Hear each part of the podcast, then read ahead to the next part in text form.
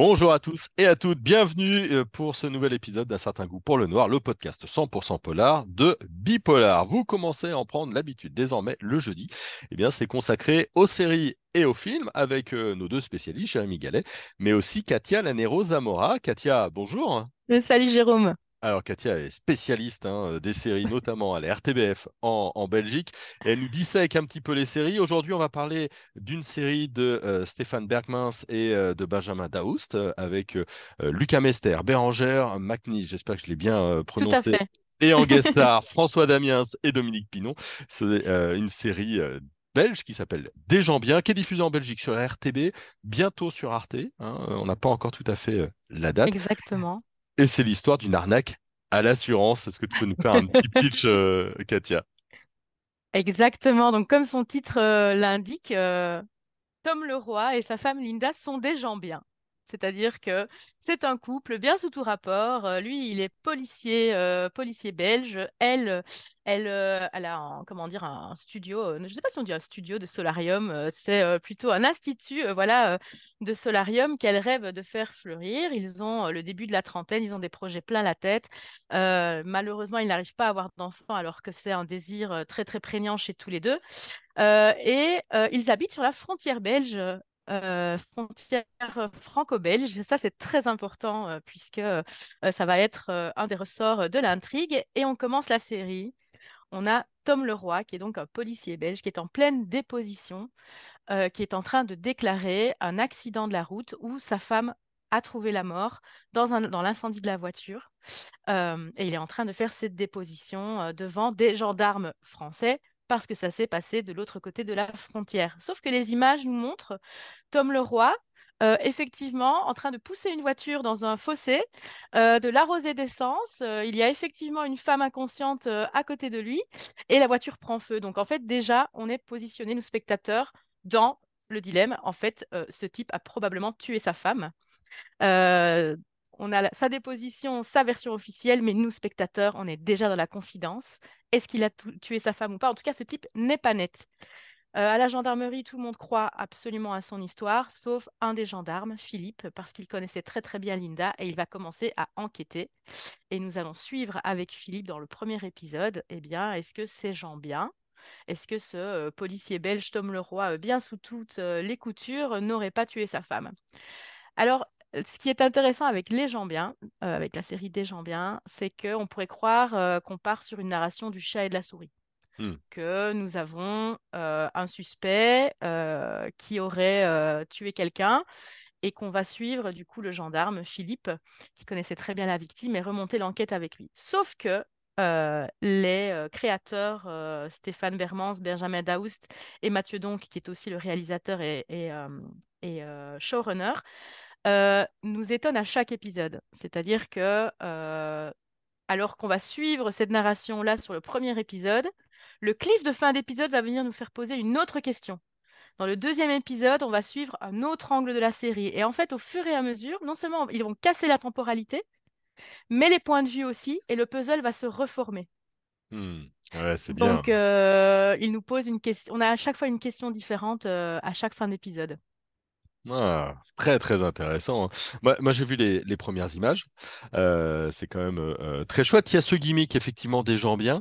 Ça, c'est toujours une bonne idée hein, de, scénario, des personnages ordinaires à qui il arrive d'un seul coup une aventure extraordinaire. Dans ce cas-là, qu'il l'a orchestré ou non.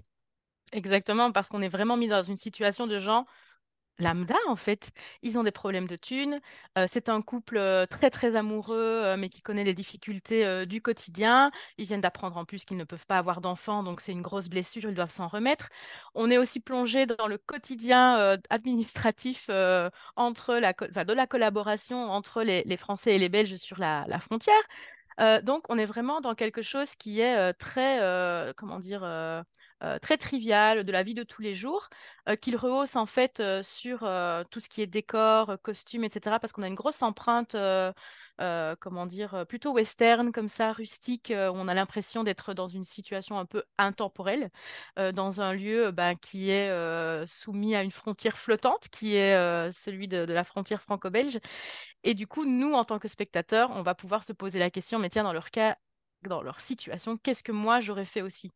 Donc, ils sont connus, euh, les créateurs de- des gens bien, pour, euh, en Belgique en tout cas, euh, pour leur, cré- leur première série La Trêve, Mhm. qui a été, qui est sortie en 2016 et qui était la toute première série euh, qui a été écrite et diffusée avec l'Atelier du Fond, qui est un programme belge d'écriture, où en fait là, ils étaient du côté des enquêteurs. Euh, ils se sont intéressés à un fait divers, ils ont créé toute une série autour du fait divers, ils se sont intéressés, ils ont mené l'enquête du côté des enquêteurs, et là, en fait, ici, on va vraiment être du côté des criminels. Et je t'avoue que dans le crescendo qu'ils nous proposent jusqu'à la fin, tu ne sais pas, enfin moi en tout cas, je ne savais pas si je voulais que les enquêteurs coincent Linda et Tom ou pas. Hmm. J'étais vraiment partagée, comment est-ce que ça va se terminer, avec une attente très grande de, euh, en fait, j'ai j'ai envie qu'on les coince, mais j'ai pas envie qu'on les coince. Ce qui est intéressant, je trouve, c'est qu'il y a à la fois le côté un peu suspense, euh, l'enquête va-t-elle aboutir, euh, et à quoi elle va aboutir, mais il y a aussi l'humour euh, qui est présent. Évidemment, j'en ai parlé, il y a François Damiens, il y a aussi Dominique Pinon, des grands personnages humoristiques qu'ils sont quand ils incarnent des, acteurs. Ce mélange fonctionne bien pour toi? Pour moi, ça fait vraiment l'identité de la série aussi parce que il y a un ton à respecter tout du long. Donc, les, auteurs parlent de comédie noire. Je pense qu'on est vraiment là-dedans.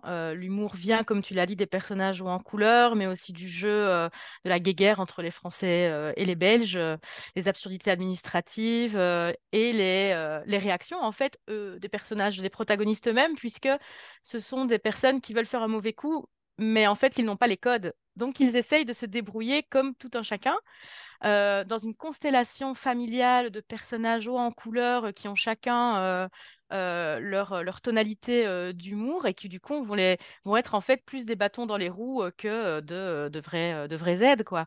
On a effectivement Dominique Pinon qui joue le gendarme en chef qui lui en fait a, a, perdu sa femme dans un accident de la route donc qui ne veut absolument pas mettre en doute la parole de Tom Leroy.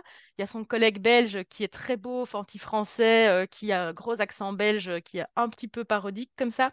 François Damiens incarne du François Damiens. Oui. Mais on voit aussi en guest dans un épisode euh, Corinne Maziero, euh, qui est là aussi pour un épisode.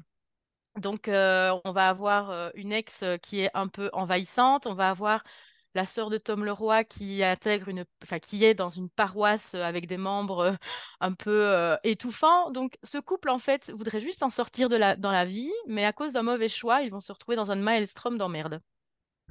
C'est, parfait. En tout cas, euh, ça donne vraiment envie de le, le voir, mais est-ce que c'est un mélange qui peut tenir sur la durée? Parce que humour et suspense, là, ok, il y a une première saison, très bien. Est-ce qu'on peut imaginer qu'ils peuvent réussir le même tour de force sur des saisons après, ou est-ce que très vite, il vaut mieux euh, boucler et laisser cet objet en l'état? Alors, ça termine sur un cliff énorme. Ouais, Donc, euh, de toute façon, il y a des questions qui restent ouvertes. Euh, on a envie de voir la suite.